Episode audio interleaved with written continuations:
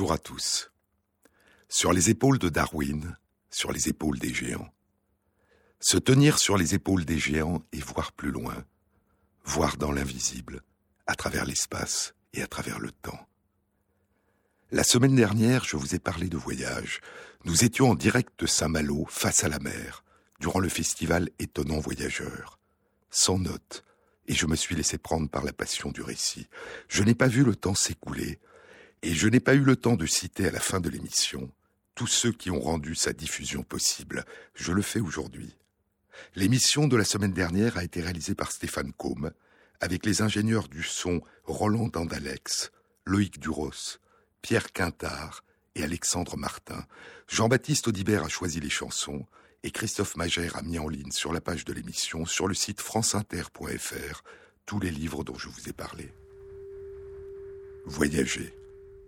Voyager à travers le monde, à travers les terres, les mers, les airs, à travers le ciel. Imaginer, puis découvrir. Imaginer avant de découvrir.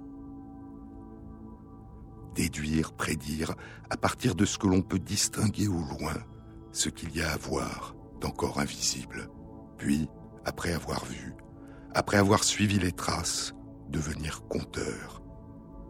Raconter le voyage le soir à la veillée, auprès d'un feu. La semaine dernière, un très grand voyageur, un très grand explorateur pacifique des immensités inconnues nous a quittés. Un explorateur passionné, un extraordinaire conteur. André Braic était astrophysicien. Il travaillait enseignait à l'université Paris Diderot et au commissariat à l'énergie atomique. Il avait imaginé puis co-découvert les anneaux de Neptune. Il avait participé aux missions des sondes spatiales Cassini et Voyager qui exploraient le système solaire. Il avait écrit de très beaux livres. Enfant du soleil, histoire de nos origines qui avait été publié il y a 17 ans. Puis De feu et de glace, planètes ardentes. Avec l'astrophysicienne Isabelle Grenier, il avait écrit Lumière d'étoiles, les couleurs de l'invisible. Et il venait de publier l'an dernier avec l'astrophysicien américain Bradford Smith, Terre d'ailleurs, à la recherche de la vie dans l'univers. Il parlait comme il pensait, à toute vitesse, enchaînant les idées sans jamais s'arrêter, en souriant, avec gravité et humour, avec chaleur, avec enthousiasme. Il nous manque, il me manque, mais il est toujours présent, dans ses livres, dans ses conférences qui ont été enregistrées dans ses émissions de radio, dans notre souvenir, et chaque fois que nous levons les yeux vers le ciel. Voyager, explorer. La très longue chaîne des grands voyageurs traverse le temps. Et longtemps avant que le rêve d'Icare ait commencé à se réaliser, longtemps avant que nous ayons pu nous élancer dans le ciel vers le soleil beaucoup plus loin que ne volent les oiseaux, longtemps avant d'avoir pu nous élever en ballon, en dirigeable, en avion, en fusée. Il y a eu les grands voyages à travers la Terre et à travers les mers. Il y a eu le temps des explorateurs qui ont parcouru notre planète, les temps où les Européens ont découvert ce qu'ils appelleront des mondes nouveaux.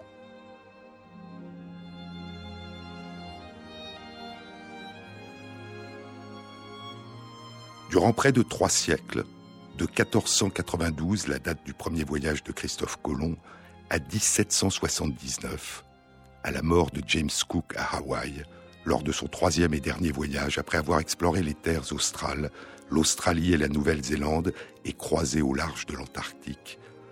Durant près de trois siècles, les Européens ont accosté, exploré et conquis d'immenses territoires qui leur étaient inconnus, mais qui étaient habités par d'autres qui avaient depuis longtemps été découverts par d'autres. Les explorateurs donneront à ces terres le nom de leur pays, le nom de leur souverain, ou de leur saint, ou leur propre nom. L'ensemble du continent américain devient un nouveau monde qui semble entrer dans l'histoire au moment où les Européens y posent le pied. Le nouveau monde est la nouvelle Europe. Il y a soudain, en Amérique centrale et en Amérique du Sud, la Nouvelle-Espagne, l'île espagnole, le nouveau royaume de Grenade, la Nouvelle-Castille. En Amérique du Nord, la Louisiane, nommée en l'honneur du roi Louis, la Nouvelle-France, la Nouvelle-Orléans, la Nouvelle-Angoulême, la Nouvelle-Amsterdam, la Nouvelle-York, la Nouvelle-Angleterre. Les Philippines seront nommées en l'honneur du roi Philippe II d'Espagne. Tahiti sera nommée l'île King George par Samuel Wallis en l'honneur du roi d'Angleterre, moins d'un an après Wallis, lorsque Louis-Antoine de Bougainville débarque à l'île King George. Il la nomme la Nouvelle Citerre, le nom du lieu de naissance légendaire d'Aphrodite. Les îles de l'archipel de Hawaï seront nommées par James Cook les îles Sandwich, en l'honneur du lord de l'amirauté John Montagu, quatrième comte de Sandwich, la petite ville de Sandwich dans le Kent. Il y a dans un livre de l'écrivain Ben Okri, Richesse infinie, un chapitre intitulé La bataille de l'histoire réécrite. C'est quelque part en Afrique, un enfant, Azaro, parle. Et le gouverneur général, dit Azaro, commença à réécrire notre histoire. Il réécrivit les mers et le vent. Il redessina la taille du continent sur la carte du monde, le fit plus petit, le fit plus bizarre. Il changea le nom des lieux qui étaient plus anciens que les lieux eux-mêmes. Les choses renommées perdirent leur poids ancien dans notre mémoire. Elles devinrent plus légères et plus étranges elles perdirent leur signification et parfois leur forme. Et elles nous semblèrent soudain nouvelles, à nous nouvelles, à nous qui leur avions donné les noms par lesquels elles répondaient à notre toucher. Le gouverneur général fit débuter notre histoire avec l'arrivée des siens sur nos rivages, éveillant l'homme de l'âge de pierre d'un sommeil immémorial, un sommeil qui avait débuté peu après la création de l'humanité. Le gouverneur général, dans sa réécriture de notre histoire, nous priva de langage, de poésie, de conception abstraite et de philosophie. Il nous priva d'histoire, de civilisation, et non intentionnellement, il nous priva aussi d'humanité. Involontairement, il nous effaça de la création. Et alors, quelque peu surpris de l'endroit où sa rigoureuse logique l'avait conduit, il réalisa l'habile exploit de nous insuffler la vie au moment où ses ancêtres avaient posé leurs yeux sur nous, alors que nous traversions, en dormant, la grande déferlante du temps de l'histoire.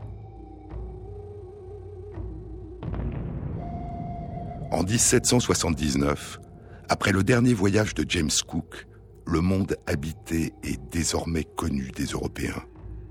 Le seul continent encore inconnu, mystérieux, est un continent qui n'a, semble-t-il, jamais été habité par des êtres humains, l'Antarctique. Il sera découvert en 1820.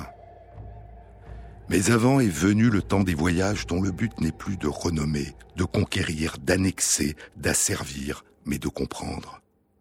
De comprendre la nature dans une approche globale de ce que Darwin appellera l'infinité des formes les plus belles et les plus merveilleuses. De découvrir à travers le monde l'humanité, dans ce qu'elle a à la fois de plus divers et de plus profondément semblable, et de constater les désastres des siècles de colonisation. Où que l'Européen ait posé le pied, écrira Darwin au retour de son long voyage, où que l'Européen ait posé le pied, la mort semble poursuivre l'aborigène.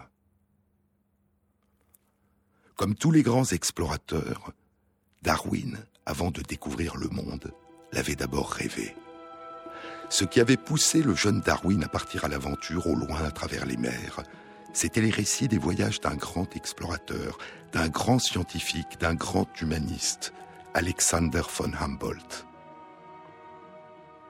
Mon admiration, écrira plus tard Darwin, mon admiration pour son célèbre récit dont je connaissais une partie par cœur, a été à l'origine de ma décision de voyager vers de lointains pays et m'a conduit à m'engager comme naturaliste sur le navire de Sa Majesté, le Beagle. Et à la fin de sa vie, Darwin écrira à son fidèle ami le botaniste Joseph Hooker Von Humboldt a été le plus grand explorateur scientifique qui ait jamais vécu. À l'âge de 18 ans, à la grande déception de son père, le médecin Robert Darwin, lui-même fils du célèbre médecin naturaliste, philosophe et poète Erasmus Darwin, à l'âge de 18 ans, Charles Darwin a abandonné ses études de médecine qu'il avait débutées deux ans plus tôt à l'université d'Édimbourg. Il ne supporte pas les dissections et la vue des opérations sans anesthésie. Et il entreprend à la demande de son père des études de théologie au Collège du Christ à Cambridge. Il se lie d'amitié avec John Henslow, son professeur de botanique, et avec son professeur de géologie, le révérend Adam Sedgwick, avec qui il fera un voyage d'études au nord du pays de Galles à la découverte des couches géologiques anciennes et des fossiles. Darwin ne sait pas très bien quoi faire de sa vie. Tu ne t'intéresses à rien d'autre qu'au tir, aux chiens et à attraper les rats, lui écrit son père, et tu seras un déshonneur pour toi-même et pour toute ta famille. En 1831, à 22 ans, durant sa dernière année d'études à Cambridge, il a lu avec passion le récit du premier voyage de Humboldt, un livre qui a provoqué en moi une ardeur brûlante, dit-il. Il en a recopié des passages qu'il lit à haute voix à John Henslow. Durant le printemps 1831, inspiré par Humboldt dont la première escale avait été Ténérife, la plus grande île de l'archipel des Canaries, il écrit Je parle, pense et rêve d'un plan que j'ai presque entièrement conçu pour aller aux îles Canaries. Son plan est de partir pour Tenerife avec Henslow et quelques amis de Cambridge. Et il évoque son plan et von Humboldt dans une lettre à sa sœur Caroline, qui a 9 ans de plus que lui. C'est le 28 avril 1831. Ma chère Caroline, à propos des tropiques, le matin, je vais à la serre et regarde les palmiers. Puis je reviens à la maison et je lis von Humboldt. Mon enthousiasme est si grand que je ne peux qu'à grand-peine rester assis sur ma chaise. Je ne serai jamais tranquille tant que je n'aurai pas vu le sommet de Ténérife et le grand arbre dragonnier. Des plaines de sable éblouissantes et des forêts sombres occupent en alternance, plus que tout, mon esprit.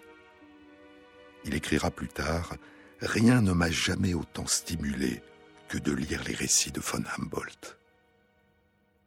À la mi-juillet, il écrit à Henslow en lui enjoignant de continuer à lire Humboldt pour attiser son ardeur pour les îles Canaries. Mais Henslow revient sur sa décision. Il a trop de travail, sa femme attend un enfant. Et Darwin apprend que les bateaux anglais ne partent pour les Canaries qu'au début de l'été. Il est trop tard. Il ne pourra pas partir cette année sur les traces d'Alexander von Humboldt. Sur les épaules de Darwin, sur France Inter. Si tu crois que là-bas, si tu crois qu'il y a mieux pour toi,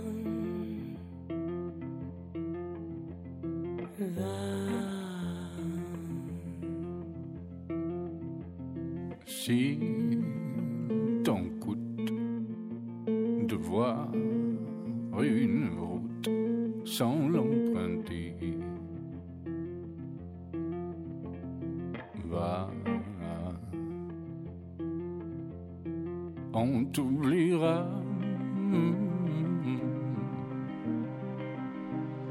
On peut faire ça. Mais pour la pour notre bonheur soigne tes âmes,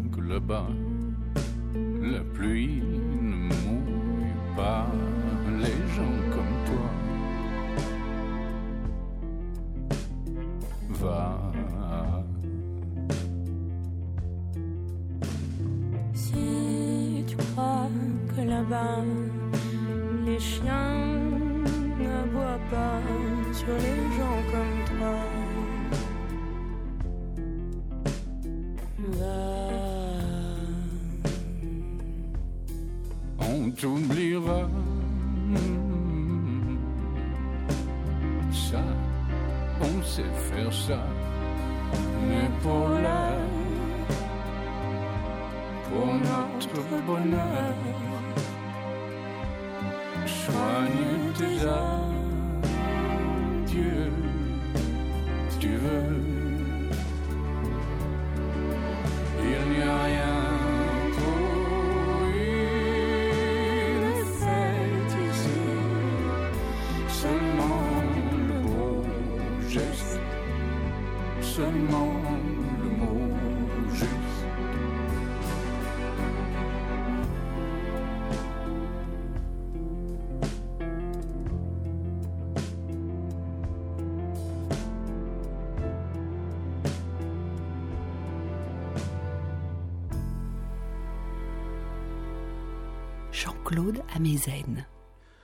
Au moment où Darwin lit et relit avec fièvre ses récits, Alexander von Humboldt est âgé de 62 ans.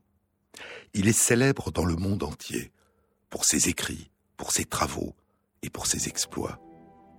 Le 23 juin 1802, durant son premier voyage, trois ans après son départ d'Espagne, von Humboldt a escaladé le Chimborazo, un volcan éteint au sommet enneigé dans la cordillère des Andes.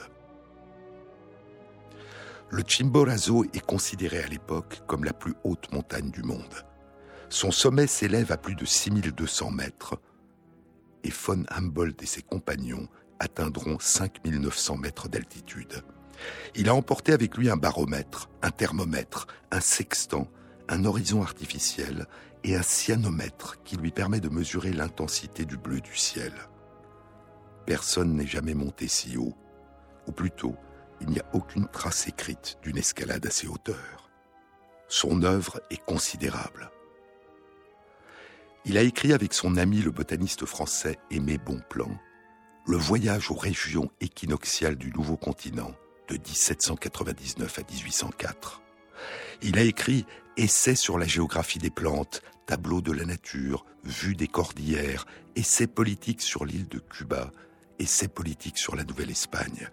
En 1829, à l'âge de 60 ans, il a parcouru plus de 16 000 kilomètres à travers toute la Russie. Et en 1831, au moment où Darwin rêve de voyage, il vient d'en publier un premier compte-rendu, fragment de géologie et de climatologie asiatique. Plus tard, il publiera Asie centrale, recherche sur les chaînes de montagnes et la climatologie comparée, et son grand œuvre, Cosmos. Le poète américain Ralph Waldo Emerson célébrera von Humboldt en disant que ses yeux étaient comme des télescopes et des microscopes naturels. Von Humboldt sera l'un des premiers penseurs de la climatologie et de l'écologie. Il écrira Dans cette grande chaîne de causes et d'effets, aucun fait ne peut être considéré comme s'il était isolé. Il alertera sur les ravages de la déforestation, sur le rôle des forêts dans les climats, sur l'importance pour les générations futures de ne pas détruire la nature. Il écrira sur la transformation graduelle des espèces. Il sera l'un des premiers à proposer que les continents se sont séparés, l'un des précurseurs de la notion de dérive des continents. Il correspond avec les savants, les artistes et les grands esprits de son temps. Il s'est élevé contre la colonisation et a lutté pour l'abolition de l'esclavage. Von Humboldt vivra 89 ans. Il mourra en 1858, un an avant la publication par Darwin de l'origine des espèces. Le 14 septembre 1869, à l'occasion du centième anniversaire de sa naissance, des célébrations auront lieu dans le monde entier et son nom continuera à survivre. Il y a le courant de Humboldt ou courant du Pérou, un courant marin de l'océan Pacifique.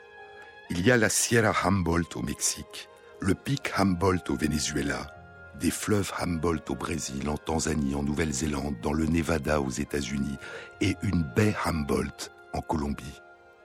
Il y a un glacier et un cap Humboldt au Groenland, des chaînes de montagnes en Nouvelle-Zélande, en Chine, en Afrique du Sud, en Antarctique, plus d'une dizaine de villes et des lacs et des parcs naturels en Amérique du Nord. On a donné son nom à près de 300 espèces de plantes et plus de 100 espèces animales, dont le lys Humboldt de Californie et du Mexique, le manchot de Humboldt du Chili et du Pérou, le calmar de Humboldt ou encornet géant ou diable des profondeurs. Il y a une mare, un bassin sur la Lune qui porte le nom Mare Humboldtianum. Et pourtant, aujourd'hui, il est le héros oublié de la science. C'est le titre d'un très beau livre d'Andrea Wulf, non encore traduit en français. The Invention of Nature, The Adventures of von Humboldt, The Lost Hero of Science. L'invention de la nature, les aventures de von Humboldt, le héros perdu, oublié de la science. Le jeune Humboldt, lorsqu'il avait l'âge où Darwin rêvait de s'engager sur ses traces, rêvait lui aussi de voyage. Il a lu les journaux de voyage de James Cook et de Louis-Antoine de Bougainville. Il étudie les sciences à l'université de Göttingen. Il parcourt l'Europe avec George Foster, qui a accompagné Cook lors de son deuxième voyage autour du monde. À Londres, il rencontre Joseph Banks, le botaniste James Cook lors de son premier voyage autour du monde, qui est devenu le président de la Royal Society. Il se lie d'amitié avec Schiller et Goethe, et passe des journées avec Goethe à échanger avec passion sur les arts et les sciences. Il devient inspecteur des mines du roi de Prusse et se passionne pour la géologie et la botanique et met en place des écoles pour les mineurs. Mais ce n'est qu'à la mort de sa mère qu'il peut enfin réaliser son rêve. Les guerres napoléoniennes font rage dans toute l'Europe et il n'est pas facile, même avec l'argent dont il a hérité, d'affréter un navire pour partir explorer le monde. Enfin, en juin 1799, il réussit. Avec son compagnon d'exploration Aimé Bonplan, qu'il a rencontré à Paris, ils embarquent sur le Pissarro à La Coruna en Espagne, à destination de l'Amérique du Sud. Le voyage durera cinq ans, de 1799 à 1804. 32 ans après Humboldt, le 27 décembre 1831, Darwin embarquera à Plymouth sur le Beagle pour un voyage qui lui aussi durera près de 5 ans, 4 ans et un peu plus de 9 mois. Von Humboldt avait 29 ans quand il embarquait sur le Pissarro. Darwin a 22 ans quand il embarque sur le Beagle. Car durant l'été 1831, alors qu'il se morfond, réalisant qu'il ne trouvera pas de navire pour embarquer vers Tenerife sur les traces de son héros, Darwin, soudain, reçoit une lettre. Le 29 août, John Henslow lui a écrit pour l'informer que le capitaine d'un navire, Robert Fitzroy, capitaine du Beagle qui doit partir dans un mois pour l'Amérique du Sud puis pour l'Australie, recherche un compagnon de voyage, un naturaliste. Et Henslow est intervenu en sa faveur. Il n'y a jamais eu une plus grande chance pour un homme curieux et audacieux, écrit Henslow à Darwin. Je pense que vous êtes exactement l'homme qu'il recherche. Mais il fallait à Charles Darwin l'autorisation de son père et son aide financière pour les dépenses liées au voyage. C'est un plan absurde, lui écrit son père, une entreprise totalement inutile. Et il lui interdit de partir, sauf, ajoute son père, sauf si tu peux trouver une personne de bon sens qui te conseille de partir. Et ce sera Josiah Wedgwood le second, l'oncle maternel de Charles qui deviendra plus tard son beau-père. Ce sera Josiah Wedgwood qui convaincra Robert Darwin. Si je voyais maintenant Charles absorbé dans des études professionnelles, écrit Josiah Wedgwood, il ne serait pas raisonnable de les interrompre. Mais en ce qui le concerne, cela n'est pas et je pense que ce ne sera pas le cas. Et, étant donné que Charles n'est intéressé que par l'histoire naturelle, l'expédition constituerait une très bonne opportunité pour qu'il puisse imprimer sa marque dans le monde de la science. C'est grâce à l'intervention de Josiah Wedgwood auprès de son père et à l'intervention de John Henslow auprès du capitaine Fitzroy que Charles pourra enfin partir. Et le 27 décembre 1831, note Darwin dans son journal, après avoir été par deux fois rejeté vers les rivages par de lourdes rafales de vent du sud-ouest, le Beagle quitte le port de Plymouth.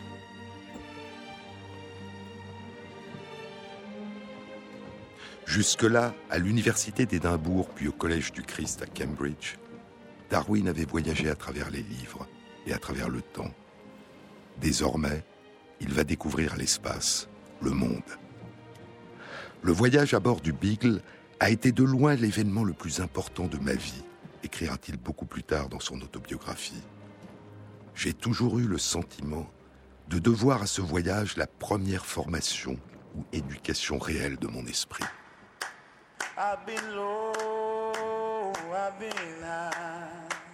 I've been sold all my life. I've got nothing left to play. I've got nothing left to say. I'm a black man in a white world. I'm a black man in a white world. I'm a black man in a white world. I'm a black man in a white. I'm in love, but I'm still sad. I found peace, but I'm not glad. All my nights and all my days, I've been trying to run away. I'm a black man in a white world. I'm a black man in a white world. I'm a black man in a white world. I'm a black man in a white world. Like I've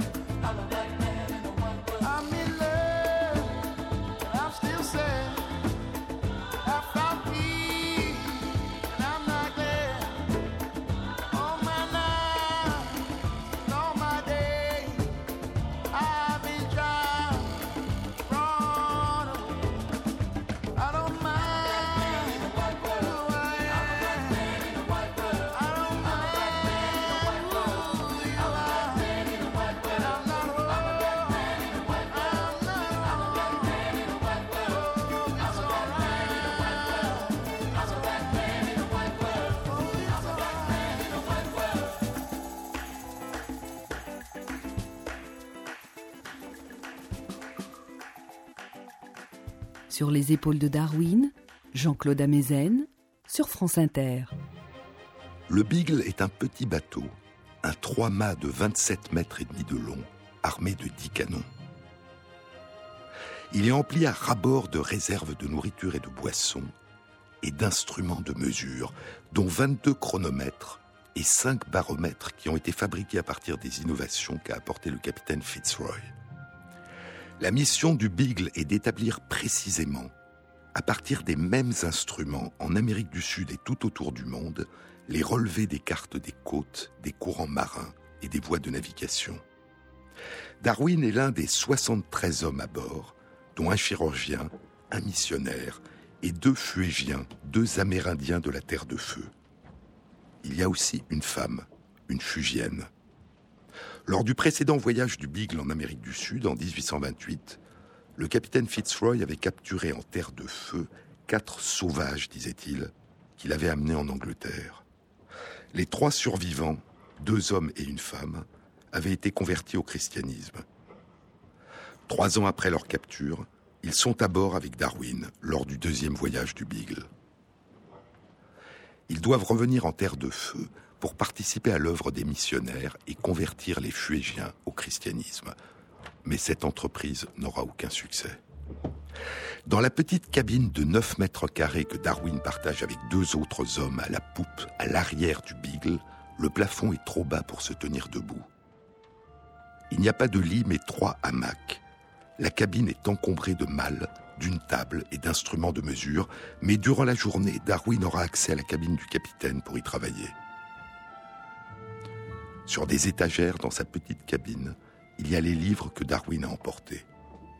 Des récits d'explorateurs, des livres de botanique et de zoologie, un dictionnaire anglais-espagnol, le premier volume du grand livre du géologue Charles Lyell, qui venait d'être publié un an avant son départ, que le capitaine Fitzroy a offert à Darwin et qui exercera sur lui une très grande influence. Les principes de géologie, une tentative pour expliquer les changements anciens de la surface de la Terre en référence à des causes actuellement en train d'opérer. Le second volume sera publié en 1832 et il le recevra lors d'une escale à Montevideo. Il y a aussi sur les étagères la traduction en anglais des sept volumes du Voyage aux régions équinoxiales du Nouveau Continent de von Humboldt et Aimé Bonplan.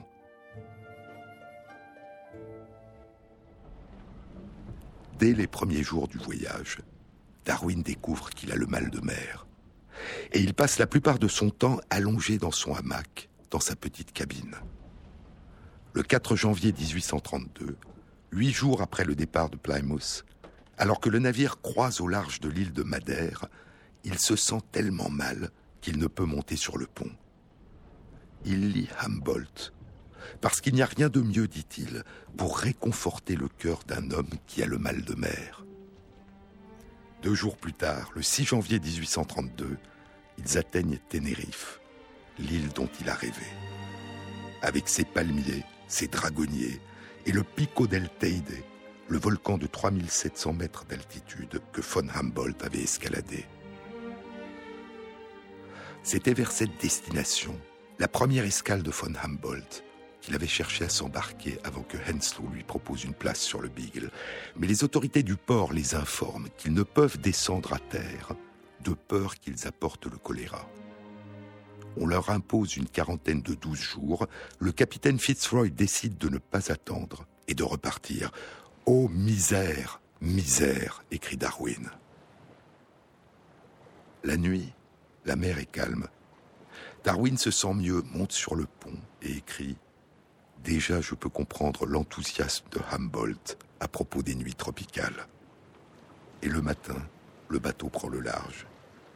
Le lendemain matin, écrit Darwin dans son journal, nous vîmes le soleil se lever derrière les contours accidentés sur l'île du Grand Canari et illuminer soudain la cime de Ténérife. C'était comme quitter un ami. Ce fut le premier des nombreux jours merveilleux que je n'oublierai jamais. Dix jours après s'être éloigné de Ténérife, naviguant vers le sud dans l'océan Atlantique, le 16 janvier, le Beagle jette l'ancre à Porto Praya, sur la côte de l'île de San Iago, aujourd'hui Santiago, la plus grande île de l'archipel du Cap Vert, à près de 500 km au large des côtes de l'Afrique de l'Ouest. C'est la première région tropicale que découvre Darwin. Des palmiers, des baobabs, la forêt et des paysages de terre volcanique. Le 28 février 1832, le Beagle atteint le Brésil et accoste à Bahia, aujourd'hui la ville de Salvador de Bahia, au nord-est du Brésil. Dans son journal du Beagle le 28 février 1832, deux mois après son départ d'Angleterre, Darwin écrit Je pense, à partir de ce que j'ai vu, que les descriptions glorieuses de Humboldt sont et demeureront pour toujours inégalées. Mais même lui, avec son ciel bleu sombre et l'union rare de poésie et de science qu'il exprime si bien quand il décrit des scènes tropicales, même lui est loin de la vérité. L'enchantement dont on fait l'expérience abasourdit l'esprit. Lorsque l'œil essaye de suivre le vol d'un papillon aux couleurs vives, le regard est arrêté par un arbre ou un fruit étrange. Lorsqu'on regarde un insecte, on l'oublie dans la fleur plus étrange encore sur laquelle il est en train de ramper. Lorsqu'on décide d'admirer la splendeur du paysage, le caractère unique de ce qui est au premier plan fixe l'attention. L'esprit est un chaos de ravissement, d'où un monde de plaisir plus serein va émerger. Je ne peux actuellement lire que Humboldt. Lui, comme un autre soleil, illumine tout ce que je contemple. Et plus je le lis, et plus je l'admire, dit-il dans une lettre. Darwin écrit à son père, Si tu veux réellement avoir une notion de ce que sont les pays tropicaux, étudie Humboldt en sautant les parties scientifiques. Il est imprégné de Humboldt, au point que le style dans lequel il décrit le monde qu'il découvre ressemble trop, lui dira sa sœur Caroline, au style de Humboldt. C'est une lettre de Caroline datée du 28 octobre 1833. Cela fait presque deux ans que Charles est parti. Il est en Argentine. Mon cher Charles, lui écrit sa sœur, j'ai lu avec le plus grand intérêt ton journal et je l'ai trouvé très divertissant et intéressant. Ton écriture sur le vif donne une telle réalité à tes descriptions et fait ressentir chaque petit incident avec une force qu'aucun compte-rendu fait après coup ne pourrait réaliser. Je me demande s'il n'est pas effronté et elle souligne le mot effronté, je me demande s'il n'est pas effronté de ma part de critiquer en n'utilisant que mon propre jugement, car personne d'autre de la famille n'a pour l'instant lu cette dernière partie de ton journal.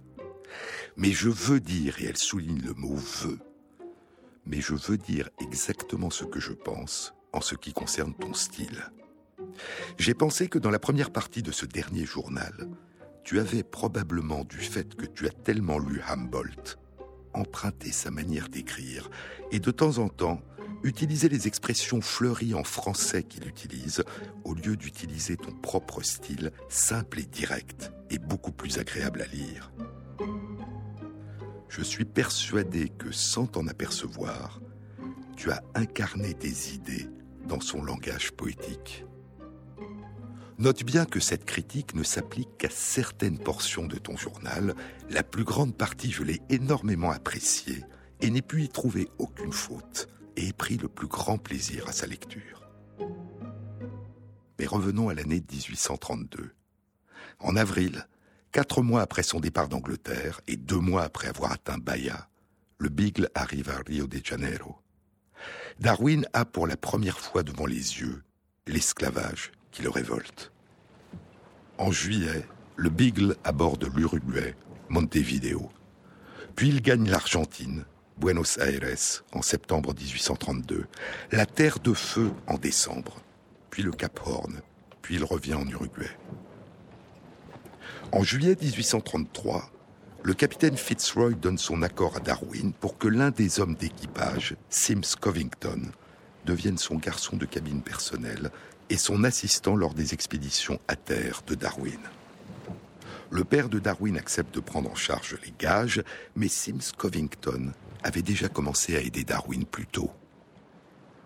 Dix mois plus tôt, en septembre 1832, alors qu'ils étaient à Bahia Bianca en Argentine, il aidait Darwin à déterrer des os d'un fossile de Megatherium americanum. Le Megatherium americanum était une sorte de paresseux géant de la taille d'un éléphant, qui mesurait 6 mètres de long et pesait 3 tonnes, vivait en Amérique du Sud et avait disparu il y a environ 10 000 ans. À partir de juillet 1833, Sims Covington deviendra aussi le secrétaire de Darwin, prenant en note sous sa dictée. Il chassera avec lui, collectera, classera, étiquettera et rangera dans les malles les fossiles, les roches, les spécimens d'oiseaux, les insectes et les plantes que Darwin expédie en Angleterre au fur et à mesure des escales du Beagle. Sims Covington était âgé de 15 ans lors du départ du Beagle. Il avait été engagé comme mousse et comme violoniste. Ils deviendront amis. Après leur retour en Angleterre, Covington restera au service de Darwin durant deux ans et demi, puis il émigrera en Australie. Ils resteront en correspondance. Covington est atteint d'une surdité qui s'aggrave et Darwin lui enverra un cornet acoustique. Dix ans plus tard, Darwin, qui est en train d'écrire un ouvrage sur les cirripèdes, des crustacés marins qui vivent fixés sur des rochers, sur la carapace d'une tortue ou sur un autre animal ou objet, Darwin lui demandera de lui en procurer et Covington lui enverra d'Australie une boîte emplie de cirripèdes. Mais durant le voyage du Beagle, leur relation semble avoir été plus distante. Dans son journal de voyage, Darwin ne mentionne pas le nom de Covington. Il le désigne comme mon serviteur. Et dans son propre journal du voyage du Beagle, Sims Covington désigne parfois Charles Darwin sous le nom de Don Carlos, Sir Charles en espagnol. Car il a lui-même, comme Darwin, tenu un journal. Le journal de Sims Covington, assistant de M. Charles Darwin durant le deuxième voyage du Beagle, navire de Sa Majesté. Ce journal de 50 pages, illustré de dessins et de belles aquarelles, n'a jamais été publié de son vivant. Sur la couverture, il y a une phrase, une devise de marin. Banish forever all thoughts of ever. Banni à jamais toute pensée de toujours.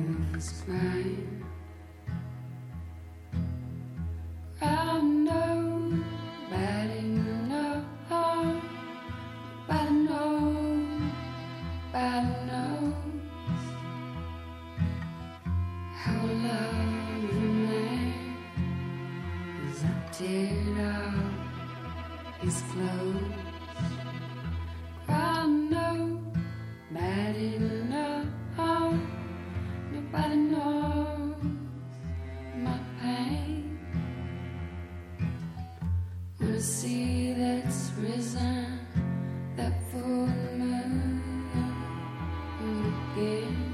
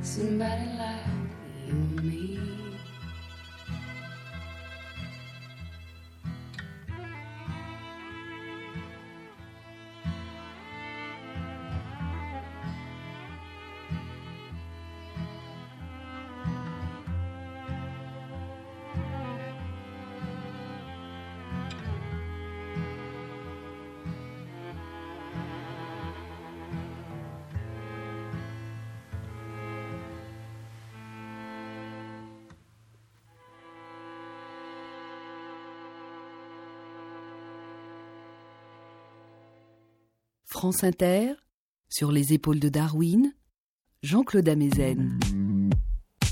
Darwin passera plus des deux tiers de son voyage à l'intérieur des terres, accomplissant de nombreuses expéditions à pied, à cheval ou en bateau le long des fleuves.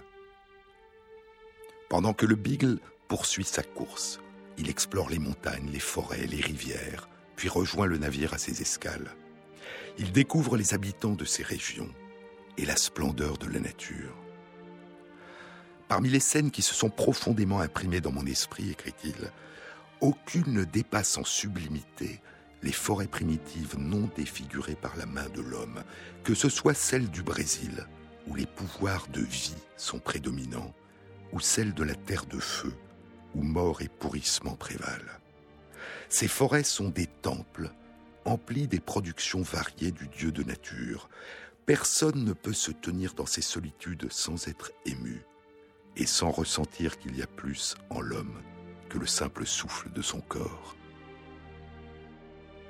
Et encore, les plaines de Patagonie passent souvent devant mes yeux. Pourtant, elles ne peuvent être décrites que par des caractéristiques négatives, sans habitation, sans eau, sans arbres, sans montagne.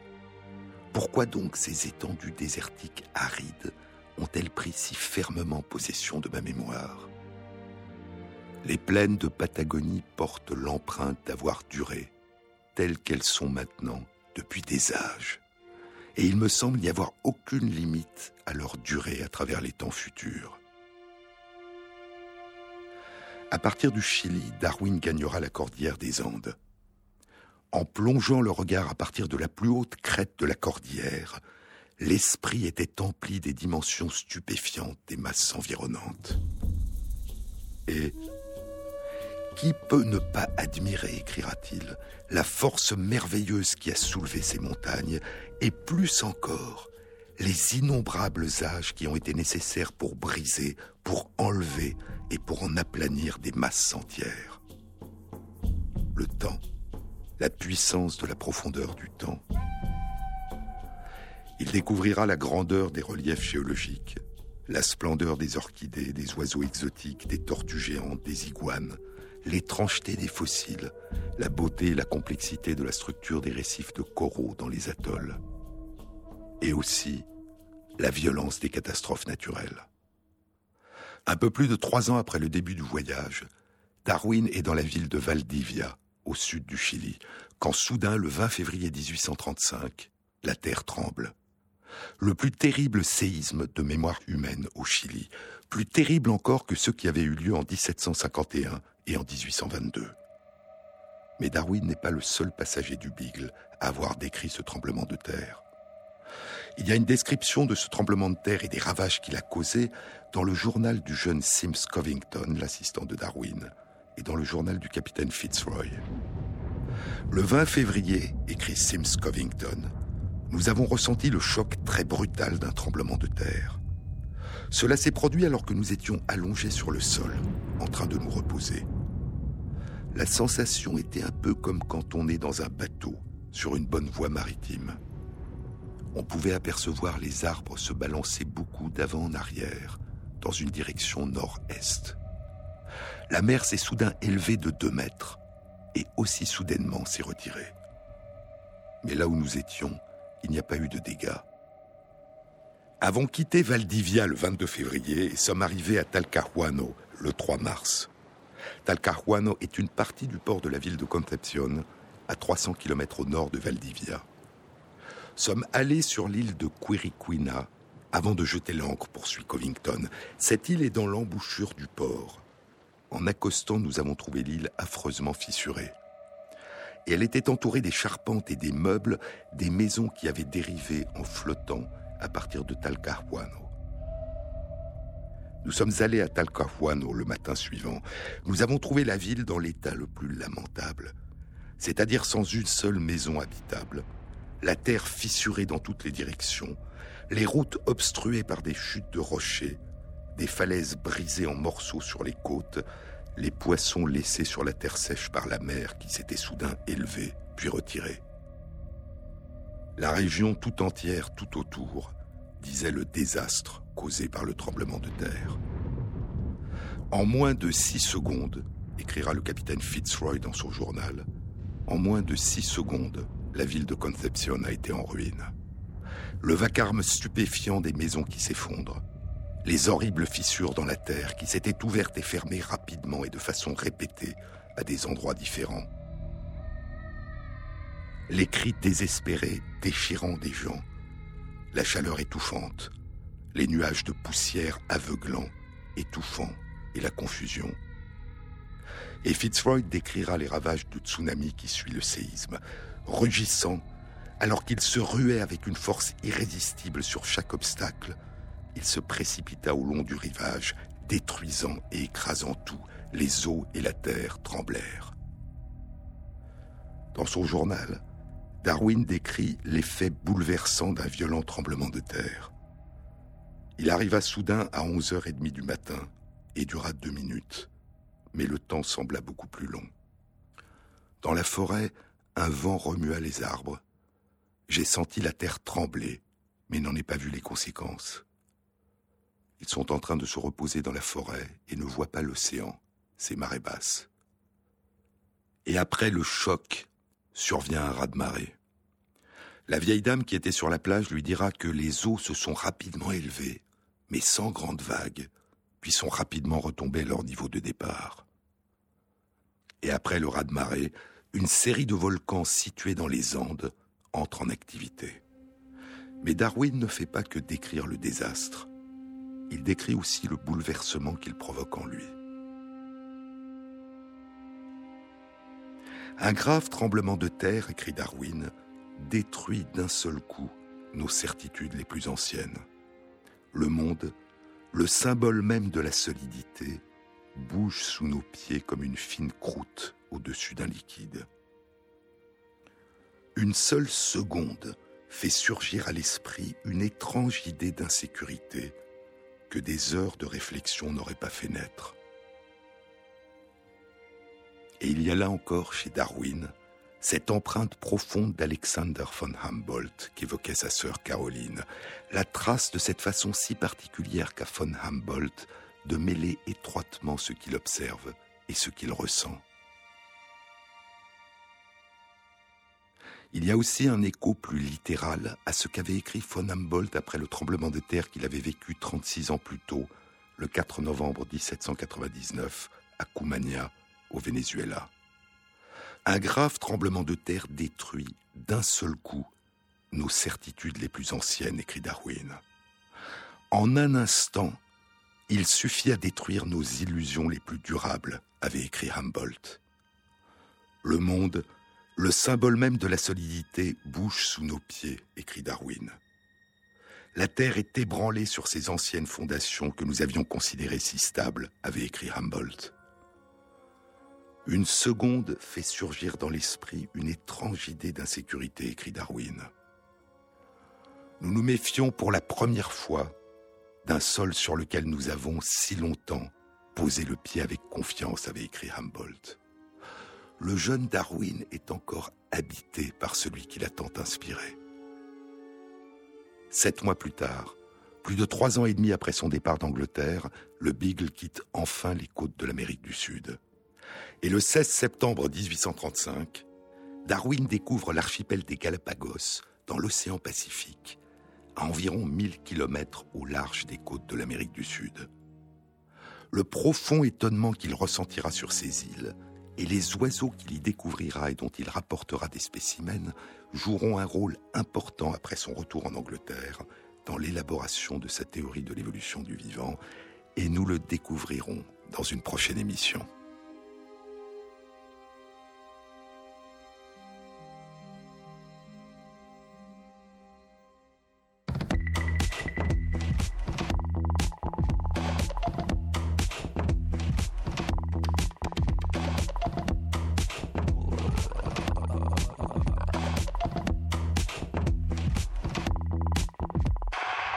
Émission a été réalisée par Christophe Imbert avec à la prise de son Grégory Wallon, au mixage Julien Michel et Jean-Baptiste Audibert pour la programmation des chansons. Et merci à Christophe Magère qui met en ligne sur la page de l'émission Sur les épaules de Darwin, sur le site franceinter.fr, les références aux articles scientifiques et aux livres dont je vous ai parlé. Bon week-end à tous. À samedi prochain.